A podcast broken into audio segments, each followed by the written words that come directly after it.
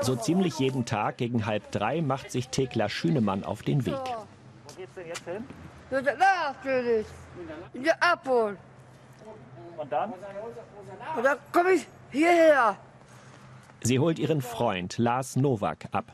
Thekla und Lars sind Mitte 50 und leben in einer Wohneinrichtung der Lebenshilfe, einem Selbsthilfeverband für Menschen mit geistiger Behinderung. Insgesamt rund 100 Menschen wohnen hier, in WGs mit bis zu sieben Personen. Manche brauchen mehr, manche weniger Hilfe. Für alle Fälle sind rund um die Uhr Betreuer in den vier Häusern. Dass Thekla und Lars als Paar leben dürfen, wäre anderswo unmöglich. Hier ist das kein Problem. Es ist einfach so. Wir sind auch zusammen verlobt. 20 Jahre so. Wie viel? 20 Jahre. 20 Jahre sind wir verlobt. Ihr kennt euch schon so lange, da wart ihr noch Kinder. Ja. Genau richtig geraten. Ob wir behalten, äh, sie und ich. Denk mal, Adam und Eva, die sind auch zusammen befreundet. Wir sind immer zusammen. Ja, genau. Ein Liebespaar mit Down-Syndrom. Zum Alltag in der Wohneinrichtung gehören ganz selbstverständlich die Beziehungen mit dazu.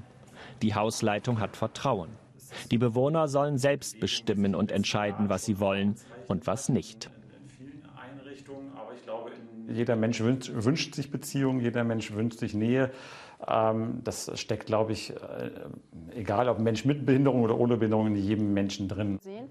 Konstantin Klus ist oft langweilig. Er ist 32 und sehnt sich nach einer Partnerin. Als er zehn war, fuhr ihn ein Auto an. Seitdem ist er behindert, wie er sagt. Pädagogin Marie hilft ihm, wenn er auf einem Datingportal für Menschen mit Beeinträchtigungen nach einer Freundin sucht. Ja, ich will auch Sex mit der. Ähm, und das, das ist, ist ja human, also menschlich.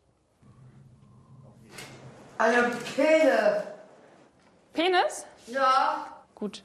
Dann würde ich heute gerne mit euch über Geschlechtsteile sprechen, und zwar von Mann und Frau. Hier trifft sich die Sex- und Liebegruppe. Jede Frage ist erlaubt. Wie masturbiert man eigentlich richtig zum Beispiel? Die Gruppe ist eines der beliebtesten Angebote der Wohneinrichtung. Das, so sieht der Penis aus. Hast du das schon mal so gesehen? Mhm. Auch in echt? Ja. Hast du schon mal.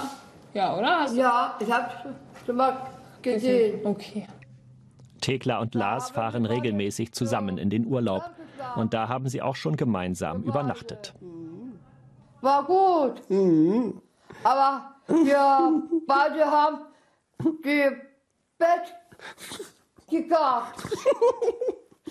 wir beide. Ein Bett. Ja, nee. nee. zusammengekracht. So, zusammengekauft. das ist gut. Das. Wichtig ist der Lebenshilfe, dass alles einvernehmlich und respektvoll passiert. Jeder Mensch darf schlafen, wo er möchte, wenn dann der, die gastgebende Partei sozusagen einverstanden ist. Und äh, miteinander schlafen ist was, was wir nicht in einem Büro oder in einem Gruppenraum verhandeln, sondern das verhandelt ihr untereinander. Davon profitiert die 60-jährige Sabine Hülfenhaus, die in der Wohneinrichtung lebt, und ihr gleichaltriger Partner Helmut Herrmann. Geht's noch? Ja. Zusammen genießen sie das Leben, heute im Zoo in Hannover. Die werden richtig böse. Sabine hat früher darüber nachgedacht, selbst Kinder zu haben, als sie jung war. Aber sie bekam immer wieder gesagt, das ginge nicht.